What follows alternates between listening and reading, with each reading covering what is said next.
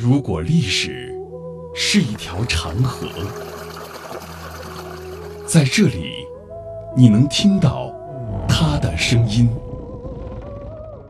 每一块斑驳的砖瓦，都是一段故事。一个家族坐在这里啊，他这个整座房子是土木结构。每一缕光影，都流淌着牵扯不断的血脉亲情。我们的琼林都是同种。是到台湾的先祖。闽台古厝，岁月流金。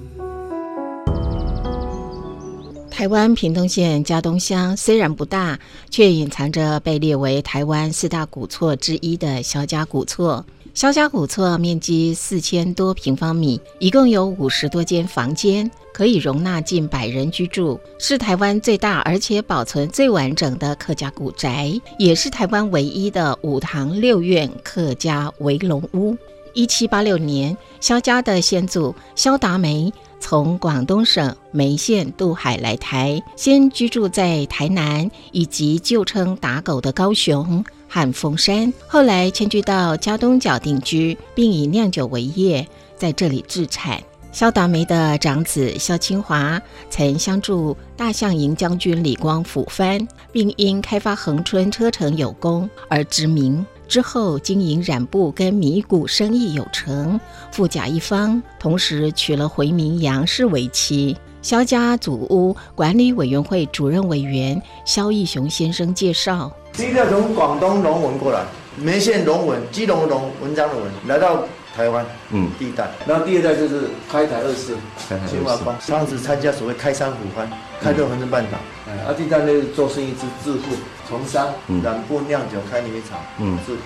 一八四一年，萧清华之子萧光明生于台南府。早在青少年时期，便跟随母舅从商，经常往返嘉东角跟台南之间。利用当地盛产可染色的加藤树皮，从事染布生意。后来在台南开设了消协星号，经营米谷生意，获利甚丰，因而有府城外甥的美誉。他秉持客家人刻苦精神，经商有成，逐渐累积了财富，购置大批田产，奠定基业。一八六零年，萧光明不惜重金延聘唐山师傅，并从大陆买来建筑材料，开始兴建一栋占地四千多平方米、五堂六院、双回字形、具有客家民居所强调的内聚性跟防御功能的完整封闭的围龙屋。这栋历经三代才兴建完成的大宅，也就成为了今天的萧家祖屋。这样围起来叫围龙屋嘛，封闭式有防卫功能。嗯，我们客家人移民早期南部美克械斗，这样围起来有防卫功能，叫围龙火嘛。客家人哦，他们山上盖土了，嗯，我们这平东平原盖的，可以说台湾最大的客家围龙火嘛，一共有四千多平，一千多平。对，第三代开始盖，盖到第五代还盖好。萧家古厝才五进式围屋格局，第一至第四堂有百年以上的历史，第五堂。则为后期增建，屋顶由前而后逐渐加高，以第四堂最高，寓意登堂入室，步步高升，充分反映出中国传统伦理尊卑次序的观念。第一堂为门厅，这里展示着萧家古厝的建筑模型。那我们现在位置在这边，嗯，第一客厅，第二拜祖先，第三拜天地君亲师，第四花厅，太太小姐这边绣花，第五晒谷场。故事放在第五落，然后我们建筑步步高升，越来越高，还有过水廊，走来走去不会淋雨。那我们祖先先盖三合院，在前面、后面护龙围龙型的，啊，慢慢再盖出来。五合六院，一二三四五，五进的房子，哎，五合六院。所以这是半月湖。啊，富村河个河，啊，为了这边绕过来，安尼就对了。从这边，从这边绕整个村庄。哦，绕整个村庄出去，安尼哦。第二堂供奉神祖牌位，墙上牌匾写着“一粥一饭，当思来之不易”等萧家祖训。啊，客人的个性较强，伊其实阮是根图传家，勤俭持家，客家文化，我来讲起来，李秀才。我们家的祖训。这科教一般来讲比较不鼓励升官发财哦，强调修身养性、进官。这科教人崇尚比较少，军功比较多，然后家当出一些，比方说破师。第三堂供奉天地君亲师，一般的门板都是彩绘门神，但是这里的折叠双板大门却是寿翁仙姑彩绘图案，相当罕见。画作和房屋同时在清咸丰年间完成，有着一百多年的历史。因为长期曝晒跟原木料干缩等原因，部分图案已难辨识。肖家用新彩绘门板替换，将古迹保护起来。比较特殊的门神。一般庙门都是武将，凶神恶煞。对，我们是仙翁仙灵，这真很用心啊，很珍贵，不让它积日晒也给它收起来，靠比心的。对于古迹的重视，其实我们亏比较多了。嗯，这个地如果不变古迹来干，我们赚比较多了。那当然，多我们心甘情愿，光宗耀祖了。那当然，哎，推广客家文化。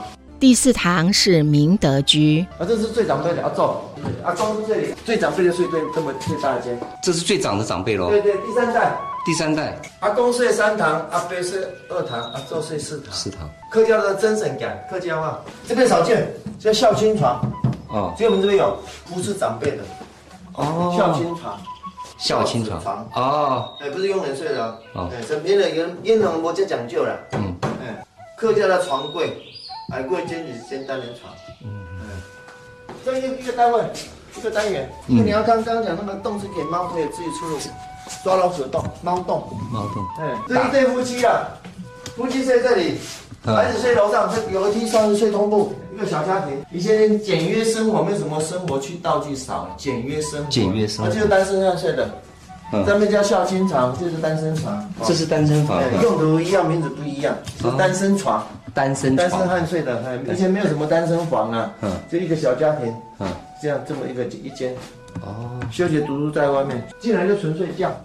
萧家古厝的结构支撑系统是以简单的硬山戈饼形态为主，少数例外是第一堂跟第二堂以仿台梁的结构形式做承接，这是广东潮汕一带特有的特色。萧家古厝同时也展现了客家住宅的特色，内部陈设简单而素净，色彩以朱墨为主，屋脊全是马背山墙，呈现质朴的客家人不喜浮夸的表现。那客家人就比较不会炫富，这个房子看不出雕龙花、富丽堂皇，屋顶没有翘檐，我们叫马背式，不重风水，就前面尖后面宽，叫聚宝盆。肖家古厝在空间使用上最大的特色就是室内外交互渗透。五堂虽然各自独立，但是堂屋跟左右横屋之间利用骑马廊来连接，四通八达，或漏明窗，或八卦门的区隔方式，丰富了不同空间层的组合。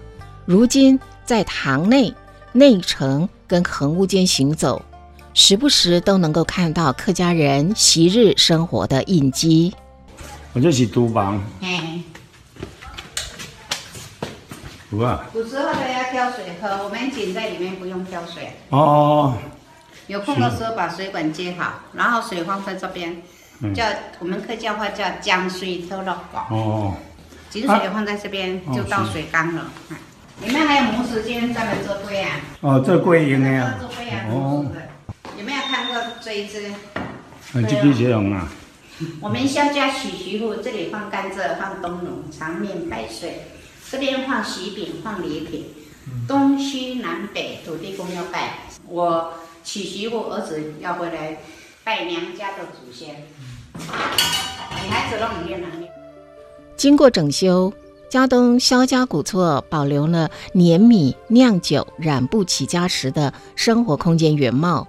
并以活古迹民营化的方式对外来开放参观。由于前后修改建的时间有好几个段落，建材的使用也有所不同，而且因时制宜，工匠施作用料、施工的精细度和雕工的精良，都具有高度的成就，足以作为传统建筑艺术价值的代表。